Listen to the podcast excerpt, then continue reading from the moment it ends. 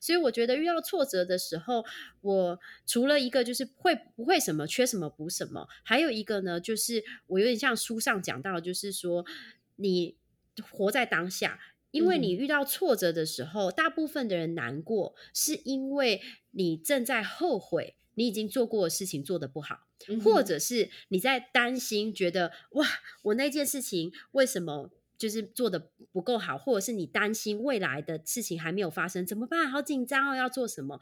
那所以我觉得就很一大一个很大的事情，就是很重要的事情，就是你就活在当下，把不要哭了，赶快回家呢，就是不要不要再哭，赶快回家呢，就开始来做，因为当你来做，你就没有时间伤心，你就没时间难过了。Hello，欢迎收听台版米兰达的质感可废。我是主持人 Shannon，用一杯咖啡的时间来聊聊职场和人生。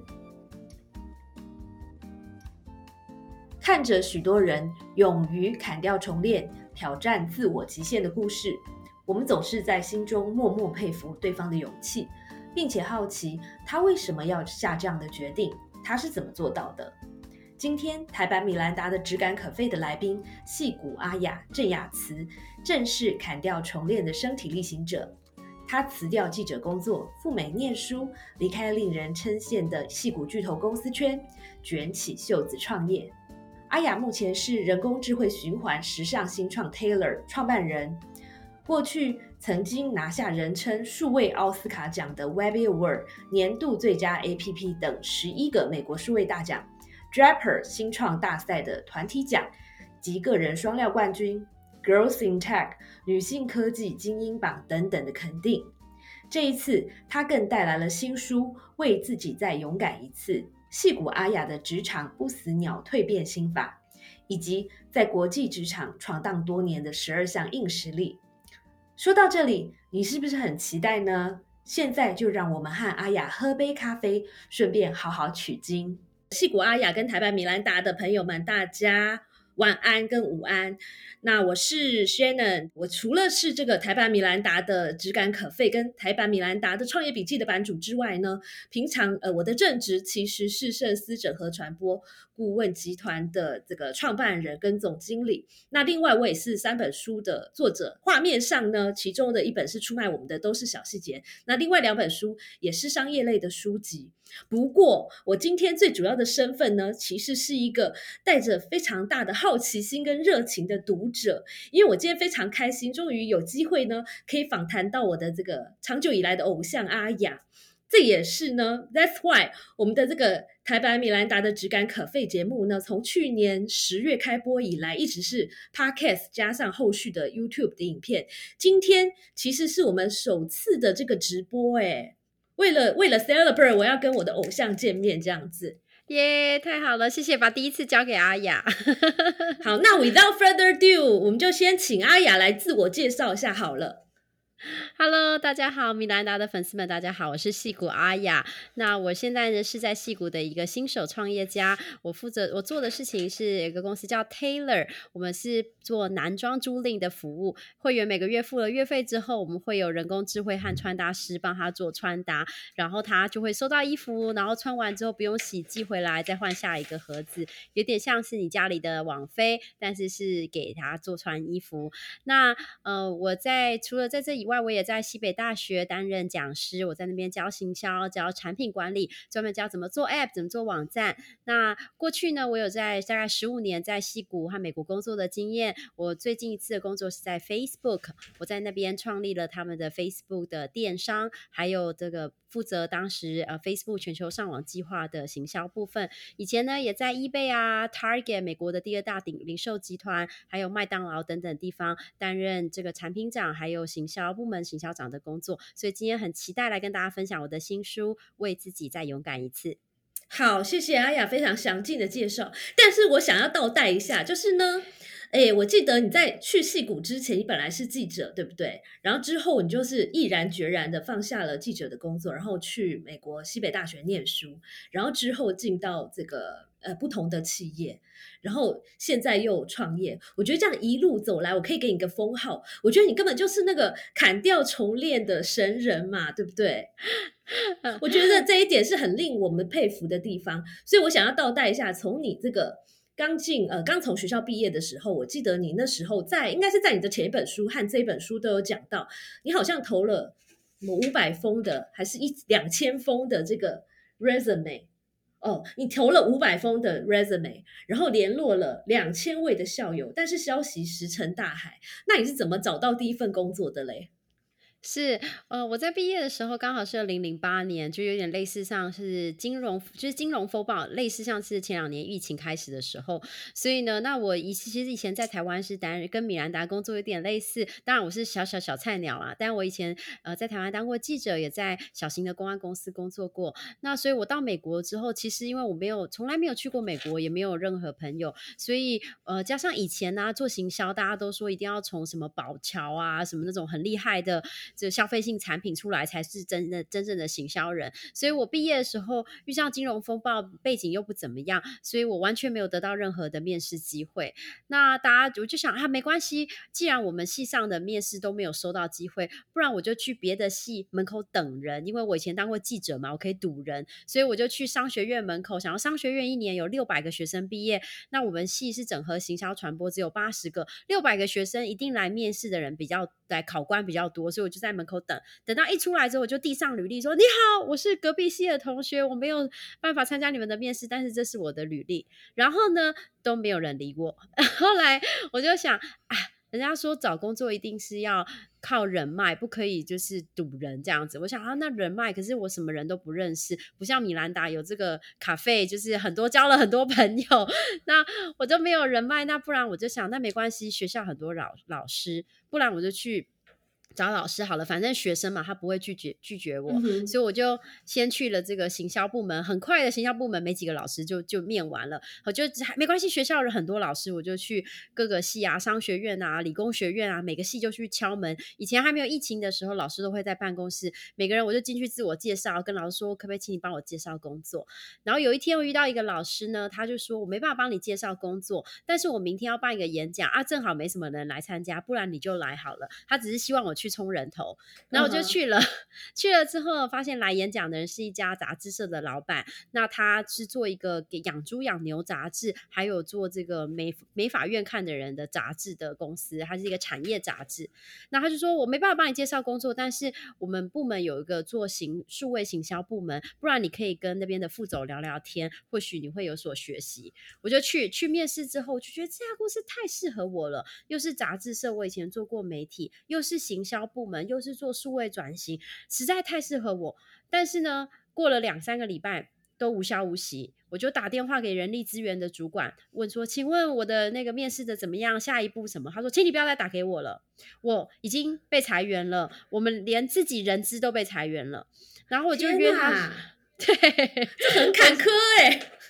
我就我就说没关系，那反正你现在没事做，那要不我请你喝咖啡，我们出来聊聊天，然后就约人资出来聊聊天。人资就跟我讲了很多公司的秘辛，反正他离职了嘛，就是哪一个人才是重要的人物啊，哪一个人在意什么小细节啊，是不是？有的在就是出卖都是我们小细节，所以就是哪一些人在意小细节。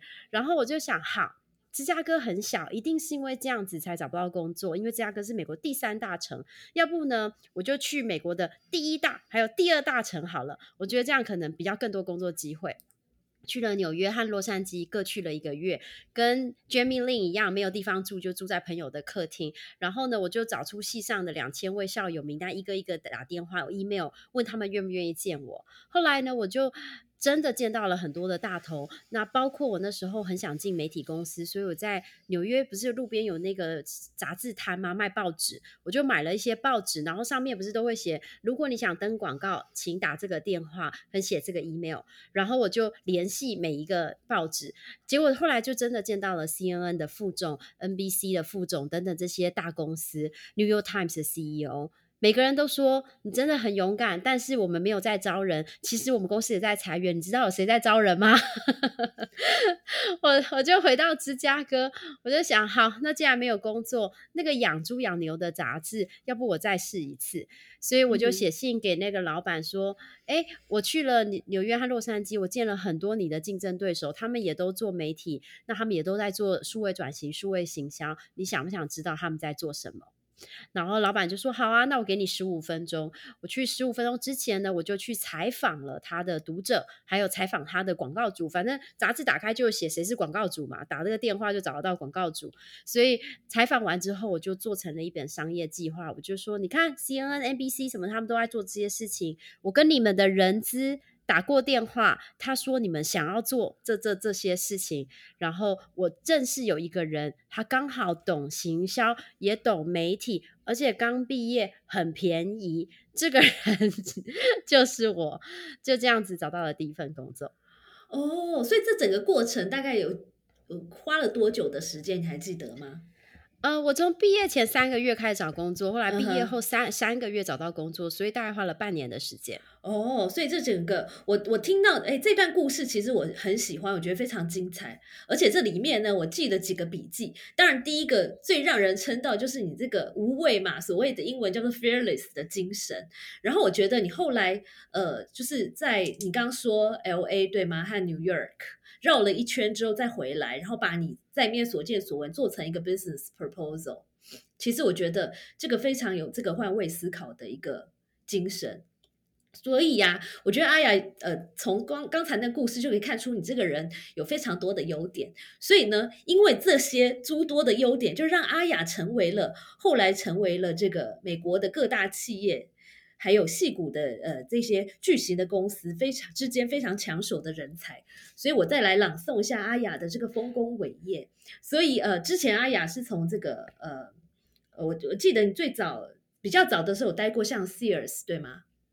对的，百货公司后来已经倒了，没有啦，它还还还在，但是现在已经慢慢转型，专门卖洗衣机什么之类的。OK，但 Sears 之前是非常大的一个品牌，然后之后还有像 Target，然后麦当劳嘛，然后 eBay、Facebook，而且后面的这些都是这些机会都是透过挖角的方式，所以呢。在这个时候，我们一定有很多这个电脑或是手机前的朋友想要知道，那可不可以跟我们分享一下，怎么样可以像你一样成为国际上非常抢手的人才呢？其实我觉得这些都是有点像是滚石头的道理，滚往前滚一下，往前滚一下，大家都很多人都想要被高高拿着石头高高抛起来，然后丢到那边去。其实就是滚一半，滚一半，慢慢慢慢就发现自己滚得很远了。当然不是在床上滚，只在床上是滚不了很远的，一定要 起身。那其实就是会一半学一半。比如说我那时候先在了这个小杂志社，后来就在这个养猪养牛的杂志社做行销给。农夫看的杂志，那后来呢？就因为有杂志社的经验呢，就就做了媒体。这等于媒体买卖嘛，就是卖广告啊，然后设计这个广告的呃的方式啊、企划啊。那后来呢，就是进了 Sears 百货，当时他就说，我们想要找一个懂媒体购买的人，因为你们以前杂志社卖广告，那我们买广告，所以我想要有人来管理买广告这件事情。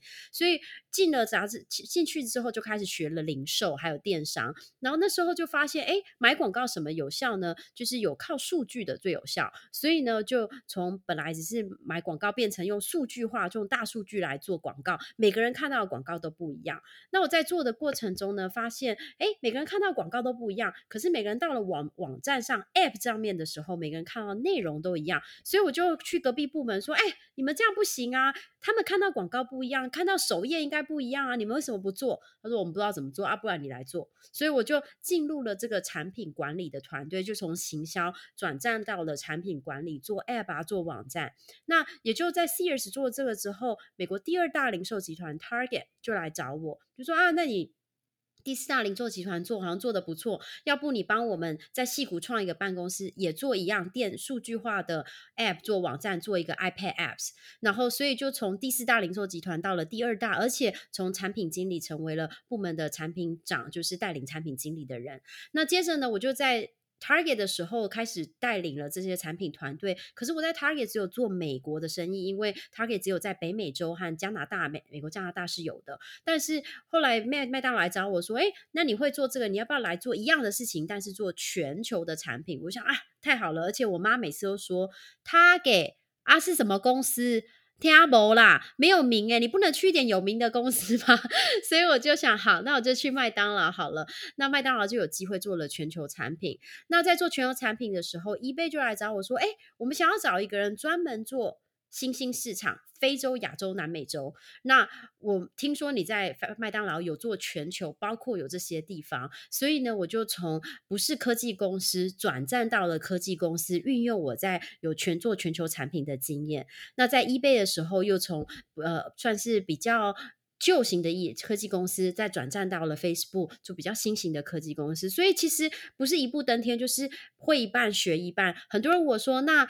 我每次找工作的时候，我看到那个职缺上面，我不是每一样东西都会啊。如果你每一样都会，那你就待在现在公司就好了。为什么要去跳槽去一个一模一样的工作？但是你也不可能什么都不会，因为对方为什么要请你？所以就是学会一半，学一半，不会的就赶快去学。有啊，你这一段，你这一段分享让我想到，我之前有在台北米兰达的粉丝页分享你这本书里面的一句话。呃，类似就是说，如果你都是做你会已经会的事，其实你是一直在燃烧你自己的实力跟专业。可是，当你去尝试一些没有做过的事情，或者你觉得好像很困难的事，才是帮你自己呢一直添添加柴火之类的，对吧？我应该有，对我应该没有背错吧？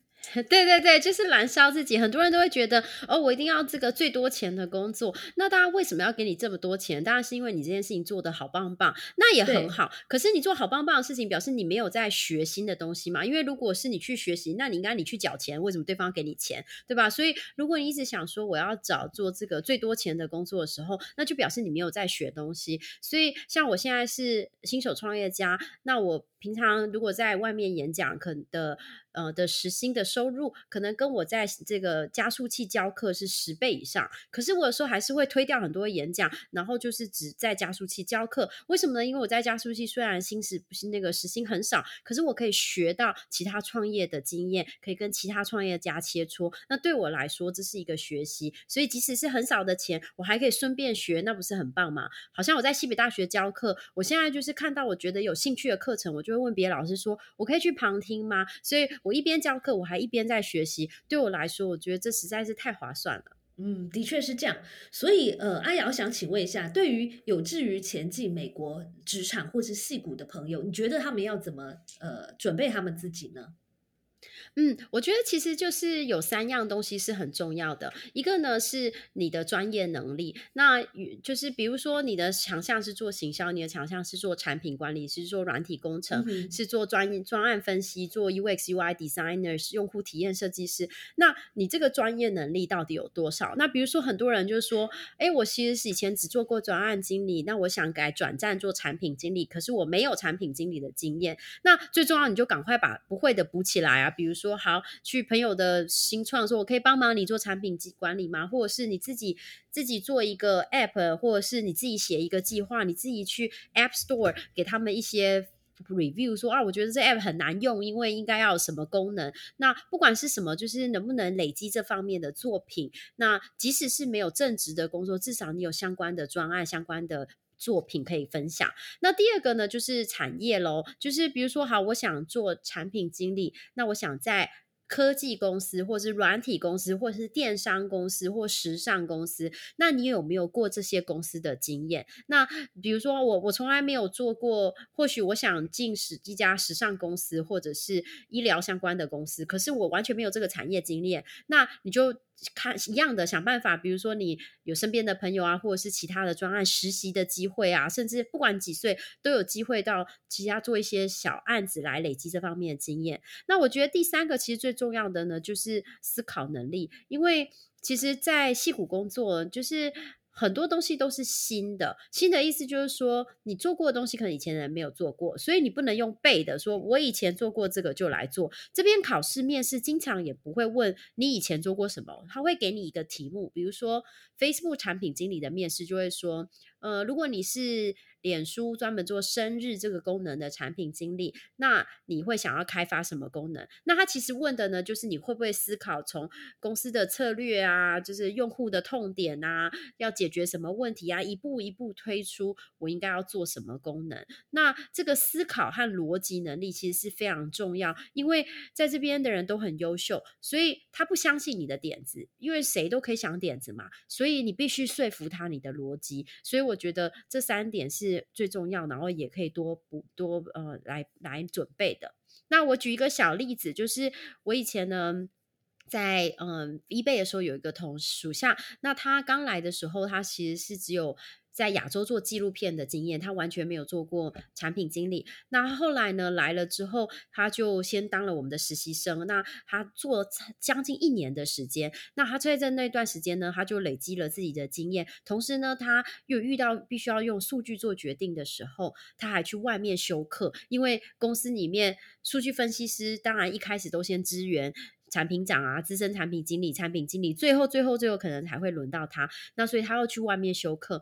那这段时间其实他早就有机会可以得到比较高薪的工作，可是他继续在那里做产品经理，就是他想做的那件事。结果一年之后有人离开了，那原本要五年工作经验的产品经理的位置空出来，然后他就第一个被选上，因为虽然他。几乎没有经验，但是他在那一年，每个人都很喜欢他，他就第一个立刻就被选上。那就又做了一年多之后，他就转战到 Google。那 Google 的产品经理的年薪是台币千万以上，所以一个才几年工作经验的人，马上就有这个机会。所以在这段过程，他累积他的专业经验，累积他的产业经验。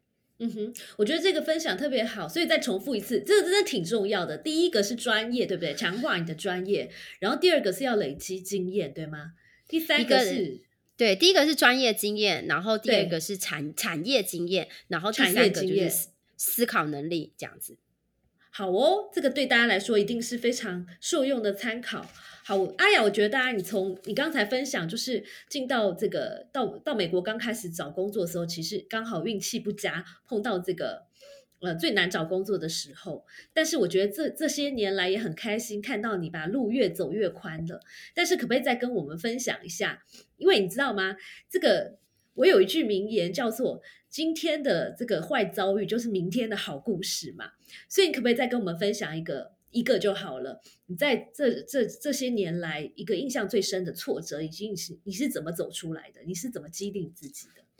嗯，好，其实跟那个米兰达书讲的是很类似，我就非常喜欢书上你的书上面有一一一段是他在讲说怎么样正面，就是你有提到说，当你遇到很很多东西的时候，你要怎么样用正面来对待它。就是大家可能遇到挫折的时候，第一件事情会想说我好衰哦，可是可能他也是一个太好了，有这个机会可以来迎接挑战。我觉得非常非常喜欢那个部分，然后很也很很很鼓励大家来来就是来看那个章节。那我可能可以分享一下。其实我在这个呃一，比如说在一贝工作的时候，那当时呃。呃，可能先先讲在 Target 工作的时候，因为那个时候是比较早，第一次在美国担任主管，就是比较资深，就是担任比较带领大型团队的主管。那那时候我刚到的时候呢，就是个我非常喜欢米兰达的书，是有很多讲到这个办公室哲学。然后为什么讲到这个？因为刚好那个时候也是隔壁的部门啊的同事，我就刚进公司，所以我需要招募人。然后招募人，我就去问隔壁同事说：“哎，你们有没有人是在明尼苏丹？因为我是创建他们戏骨的办公。”是，所以说，哎，明尼苏达总部的朋友们，你们有没有人想来？不是冰天雪雪地的戏骨，是不是听起来很棒？然后那时候呢，我的同事呢就说，哦，我团队上有一个工程师，那我们嗯最近比较没有需要他，要不我让他转战到你的部门。我就想，太好，这个人也真好，他竟然把团队交给我，放心的让他走去。然后这个时候我才发现，原来他想的跟我想的不一样。他原来他是想要把 team 团队上的猪队友丢到我这里来，他们早就想要把他赶走。那正好趁这个机会把他丢到我这来，真的。那那天下没有白吃的午餐，对不对？如果从天上掉下来的礼物，通常背后都必有别的故事，这样。对的，所以我回头来呢，就跟同事说：“哈，那现在怎么办？我应该要做什么？那怎么样可以？就是要不要要不要把它退回去？还是说我可以跟大就是去找出他可以做的事情这样子？那所以呢，我就决定去问这个这个同事，这个要来的人的所有的同身边的人，我就说：哎，你们大家跟他合作啊，觉得最最喜欢、最不喜欢什么？结果我发现原来这个工程师呢，他科技能力很强，但是呢，他本身的这个专案管理的的能力很差，他没有在意细节，然后很多时程都总是 delay。那我后来就想，好，那我就。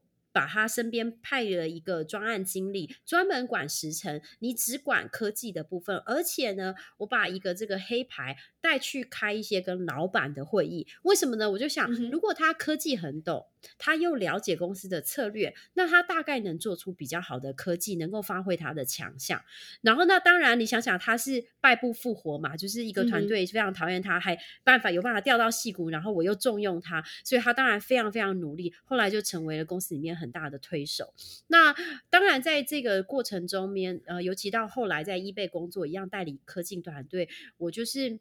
遇到不会的挫折的时候就学嘛，人家就说你怎么不好，你就去补嘛。比如说、嗯我刚进易贝的时候，他们是一个很科技导向、工程导向的公司，他就觉得哎，诶我们来了一个产品长，以前不会不会写扣，好，那我就去这个伯克莱大学修学分班，然后我就去学这个各式各样的写扣程式语言。那比如说我当时在 CS 工作的时候，开始带领这个管理外面的呃公关公司、管产品呃行销公司，那大家觉得哎，诶那你可是你只是你虽然有行销的经验，可是你也没有不是什么主管的经验，我就去念了 MBA。那可能现在在创业的时候，我就去加速器教课，然后一边学东西，我就回到西北大学教课，同时学我觉得我比较不会的东西，跟其他老师学习。所以我觉得遇到挫折的时候，我除了一个就是会不会什么缺什么补什么，还有一个呢，就是我有点像书上讲到，就是说你活在当下。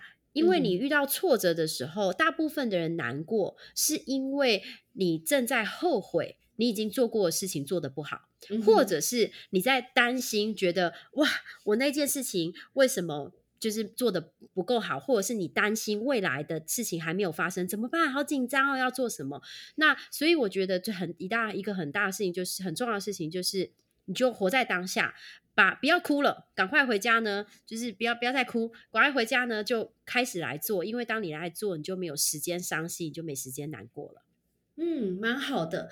那我可不可以这样说？我不知道这样对不对。就是说，当你发现，我发现啊，你在你过去碰到一些挫折的时候，你比较不会浪费时间，或是纠结为什么我这么弱啊，或是为什么不会，你反而是问自己说，那我要怎么样变得更强大，对不对？所以你刚刚说，包括去修课，或者是说去透过跟一些人学习，其实都是一个呃，采取用实际的行动来把自己变得更强的方法。对，因为后悔也没用嘛，哭也没对用，没错没错 不如赶快去补，不要浪费时 间没。有哭完以后，你还是要做。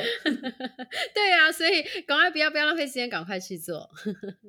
OK，好，那我想啊，听到这边应该很多人跟我一样就会很好奇。那因为阿雅过去在进了像是 Facebook 等等这一些戏骨的巨头的公司哦，那后来为什么又决定离开这个圈子，然后自己创业呢？嗯，其实呃，我在这在大公司工作很多年了，大概将近有差不多十五年的时间。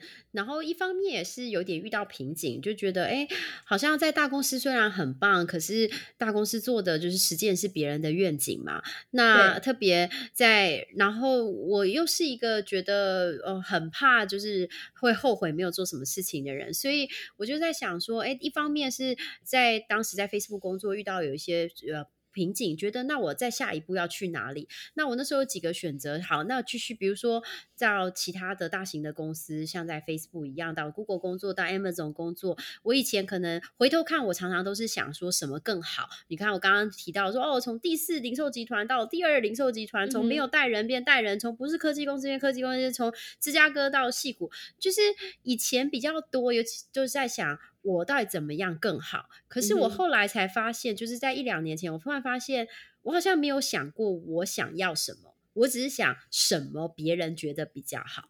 嗯那那时候其实我就有点迷惘了。那其实坦白说，我也很慌，因为平常就是啊，职压导师，然后突然之间职压导师自己不知道做什么。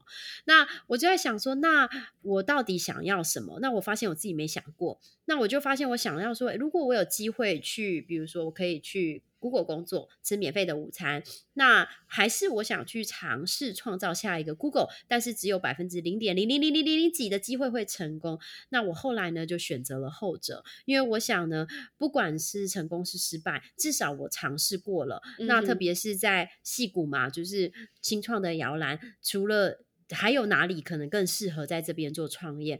那所以我觉得。嗯，创业的准备呢，心理准备，砍掉重练的准备呢，嗯就是像我当初在台湾当记者，后来决定出国读书一样，就想说，那最糟情况会怎么样？能不能接受？那比如说，我就想，如果出国当记者回来，最糟情况就是线都冷掉了，我以前跑的那些里长都不认识我了，然后位置被别人占走了，然后要还学贷十年，是不是听起来很惨？但是至少这个这么惨的情况是可以预测。那你觉得你能不能接受？那我那时候嗯觉得好，我觉得我可以接受。可是未知的未来，比如说我当时根本想不到有机会在戏谷担任产品长的工作，但带领产品团队做电商产品是不可能想得到的。那未知的未来呢，其实是你想不到，所以不要再算投资报酬率了，因为投资你算得出来。报酬你算不出来，因为它是未来嘛，所以如果你一直算投资报酬率，你就觉得啊怎么算怎么不划算，因为马上就要失去现在，但是还不知道未来是什么。所以我想，如果只要想到最糟的情况可以接受，就去吧。嗯哼，哎、这个跟我的概观念好合哦。对呀、所以我才说我也很喜欢，非常喜欢这个这个书书的内容。真的，所以那你觉得，因为你是一个待过职场这么久，然后现在又自己创业的人，你觉得什么样的人适合创业，以及想要创业的朋友，他应该做什么样的准备？嗯，我觉得呃，创业的人呢，第一，我在这一本新书里面有提到这个不怕手手张的能力，不怕失败的能力。当然，这个是其中一个很很需要的部分嘛，因为呃，创业家就是经常会有。一一下子觉得很很嗨，然后一下子又又觉得很很又马上又很多很失落。那其实其中一个能力呢，我觉得是呃，我来先说一个故事好了。我去年呢有参加一个创业比赛，那这个创业比赛呢去的时候，我就想说。为了要准备，那我就找到以前的裁判。你想嘛，就是如果我可以叫请以前的裁判帮我做准这个比赛的练习，嗯那肯定机会很多。所以我找到了四十二个裁判，然后呢，好厉害哟、你真的很有肯度的精神。我就啊四十个裁判，我就呃跟他请他们每个人帮我做这个演这个练 pitch 的练习，简报的练习。然后所以呢，练习完到最后呢，简报基本上是非常完美。那所有裁判问过的问题，即使放，因为他只有六分钟简报，一定不可能什么都放进去。所有所有没办法回答的问题，也都放在这个后面 appendix 都写得很清楚，基本上没有问题，我是没有答案的。所以我去参加比赛，然后当然就做完简报之后，简报当然是非常的完美，因为做了练习这么多次。这个时候呢，裁判就问我问题了，哈，阿雅，请问，blah blah blah，我就愣住了。为什么？么呢？我觉得当下好像你走到舞台上，突然镁光灯打下来，啪，你知道，我就整个愣住了，因为我整个脑袋都在想。这是那个 appendix 的第几页的第几题？我有准备过这个事情，有哪一个之前的裁判跟我讲过答案？嗯哼我没有在回答问题，，OK，我没有在准备比赛，我只嗯是在想我的笔记在做在哪里。我没有嗯相信我自己可以回答。我不相信自己，我当时只相信别的裁判告诉过我的答案。事实上，我自己完全是有答案。你想想，一个创业家。一个礼拜七天，一天十二个小时都在想这件事情，我难道没有答案吗？我一定有答案。所以就有点像以前在读书的时候，老师说哦，今天考试是 open book，然后你一看到题目就开始找答案，然后找找找找完，嗯突然嗯嗯钟响了，还没写答案，对，所以然后你仔细看那个题目，你明明就知道答案，但是你一直想要去找答案，所以我想创业家除了不怕手账的能力，其实很很多。那当然后面我可以再讲多讲关于什么是不怕手账的能力，但我觉得很重要的一点，其实也是相信自己。那不管、嗯不管是创业还是你现在在工作上，其实应该都会遇到这样的情况。你发现啊，其实自己本来就可以，你只是太过仰赖其他人，觉得其他人一定比你知道的更多。其实老板哪里知道的更多？其实客户哪里知道的更多？你是专案负责人啊，你知道的都一定比别人多的，所以不要害怕相信你自己。嗯，其实我要呼应一下，老板真的没有知道的更多，老板只是比较不怕死吧，或者脸皮比较厚。对的，对的。谢谢收听今天的 Podcast，希望你喜欢今天的这杯咖啡。我们的节目名称是台版米兰达的质感可废，欢迎订阅我们的频道，分享你的想法，也可以追踪我的粉丝专业台版米兰达的创业笔记。我们下次见喽，拜拜。